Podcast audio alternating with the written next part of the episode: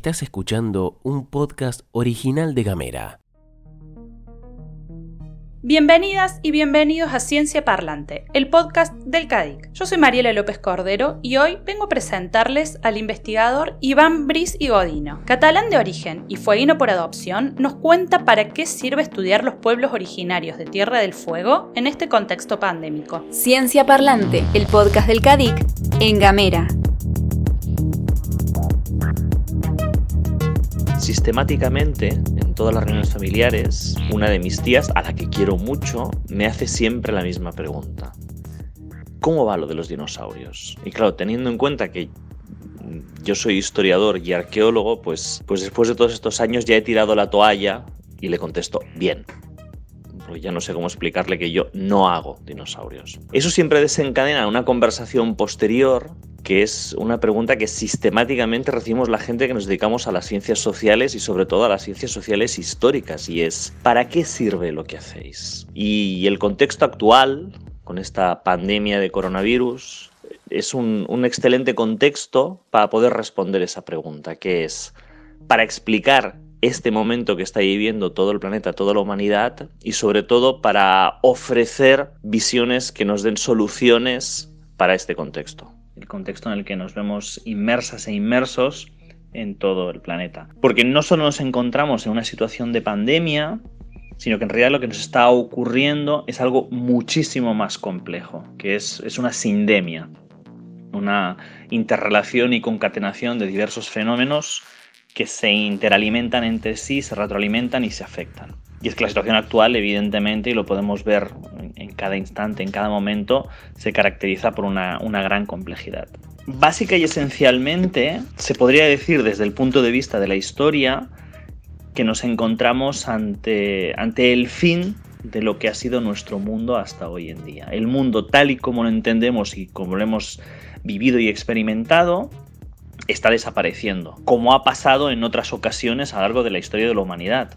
Podemos hablar de, un fenómeno equiparable al hundimiento del Imperio Romano, por ejemplo, uno de los grandes ítems de la historia occidental que tenemos muy presente, o bien en el caso de, América, la llegada de Europa a América, con lo que eso implicó para todos los pueblos originarios de América, en que su mundo, su existencia desaparece y es barrida completamente. Con un agravante en nuestra situación actual en relación a, a lo que son estos dos ejemplos que, acabamos de comentar.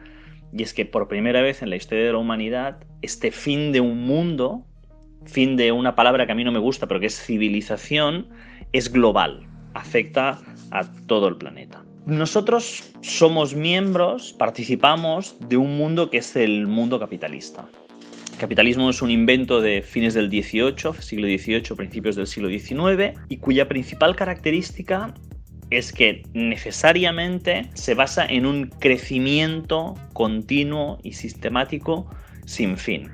Es decir, el modelo capitalista funciona en base a que continuamente está en crecimiento y por tanto consumiendo infinitamente los recursos disponibles. El problema básico es que en el caso de nuestro planeta, como todo planeta, los recursos no son infinitos. Por tanto, la cantidad de recursos disponibles en el planeta, llega un momento en que no pueden continuar siendo explotados. Esta dinámica de explotación de los recursos del planeta, a lo largo de la historia, cada vez ha ido a más, en mayor cantidad, en mayor intensidad, hasta alcanzar finalmente cotas elevadísimas de destrucción de la biodiversidad. Eso ha implicado que ocupásemos espacios que antes no habíamos ocupado, nuestra especie, la especie humana, y por tanto hayamos entrado en contacto con otros ámbitos de la biodiversidad, virus, por ejemplo, para los cuales no disponemos de defensas, que es el ejemplo del fenómeno actual del, del coronavirus. Producto también de ese consumo exacerbado de recursos, hemos generado un cambio climático, mal llamado cambio climático, porque en realidad es un calentamiento global del planeta, producto de la actividad industrial, haciendo también que se produzca una intensa y profunda modificación de esa misma diversidad de la cual formamos parte, generando cambios climáticos increíbles que implicarán en un tiempo relativamente breve profundas afectaciones del territorio como por ejemplo las inundaciones O bien algo mucho más preocupante a nivel de virus, y es la existencia del descongelamiento de las zonas de permafrost, de tierras congeladas en las zonas polares, con la consiguiente liberación de nuevos virus que hasta ahora estaban congelados, bien sean virus, bien sean bacterias. Un tercer elemento de esta dinámica de consumo infinito es lo que se denomina el peak oil. El mundo capitalista actual se basa en el consumo del petróleo y el petróleo accesible y rentable económicamente, simple y sencillamente, está llegando a su fin. Ya no hay más petróleo factible a nivel de explotación rentable en este modelo. Eso implica que necesariamente ese elemento sobre el que hemos organizado todo nuestro mundo va a dejar de estar disponible. Es por ello que diferentes especialistas de todo el mundo, destacando en este caso a Antonio Turiel, un físico teórico, destacan que inevitablemente vamos a entrar en una dinámica de decrecimiento, de crecimiento económico y de consumo de energía, y que en realidad el único debate posible no es si va a haber decrecimiento o no, sino cómo vamos a gestionar ese decrecimiento.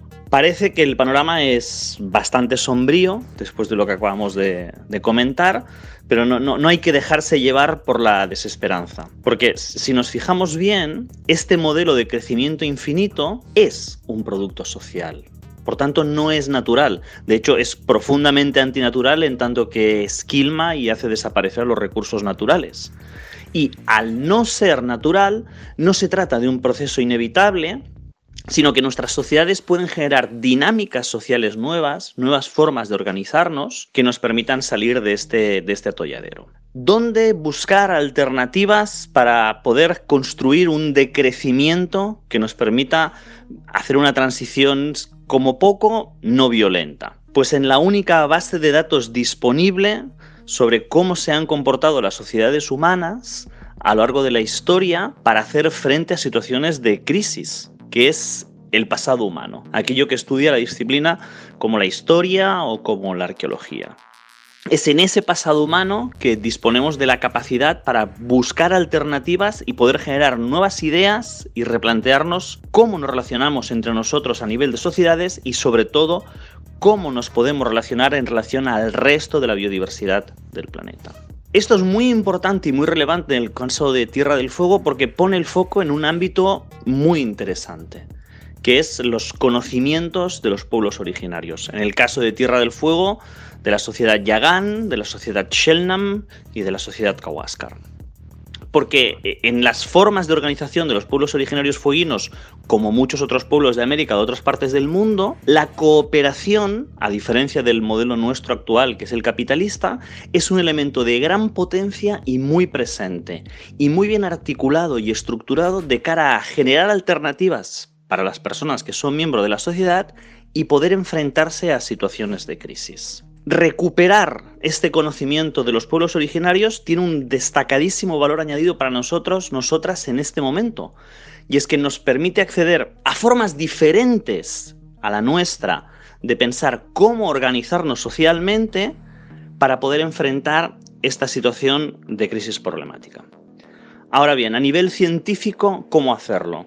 Y son los trabajos que estamos desarrollando en, el equipo del que yo formo parte. Y es en primer caso, recopilar, recuperar toda la información histórica, etnohistórica, arqueológica, etnoarqueológica vinculada a esta temática de los diferentes pueblos originarios de Tierra del Fuego y ahí sí realizar todo un planteamiento de experimentación para comprobar si esas normas sociales y esos comportamientos sociales de los pueblos fueguinos funcionan verdaderamente frente a una situación y un contexto de crisis.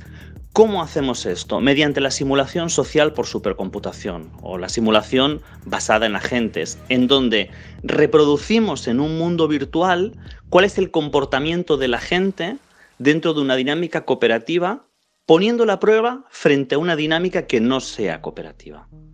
Y ahí descubrimos en los muchos experimentos que hemos hecho que colectivamente actitudes cooperativas y de ayuda mutua al resto de las personas de nuestro grupo social permiten superar de una forma mucho más eficiente contextos de problema o contextos de crisis. Esto nos permite evaluar nuevas formas de organizarnos y poder proyectar hacia el futuro nuevas ideas y nuevos conceptos para buscar solución a nuestros problemas. Y es que, en definitiva, en el pasado tenemos las semillas para generar un nuevo futuro que nos permita, en definitiva, lo que ha hecho nuestra especie a lo largo de toda la historia, seguir viviendo en nuestro planeta. Estás escuchando Gamera. Hablamos distinto. Esto fue Ciencia Parlante, el podcast del CADIC. Esperamos que lo hayan disfrutado y nos volvemos a escuchar dentro de dos semanas.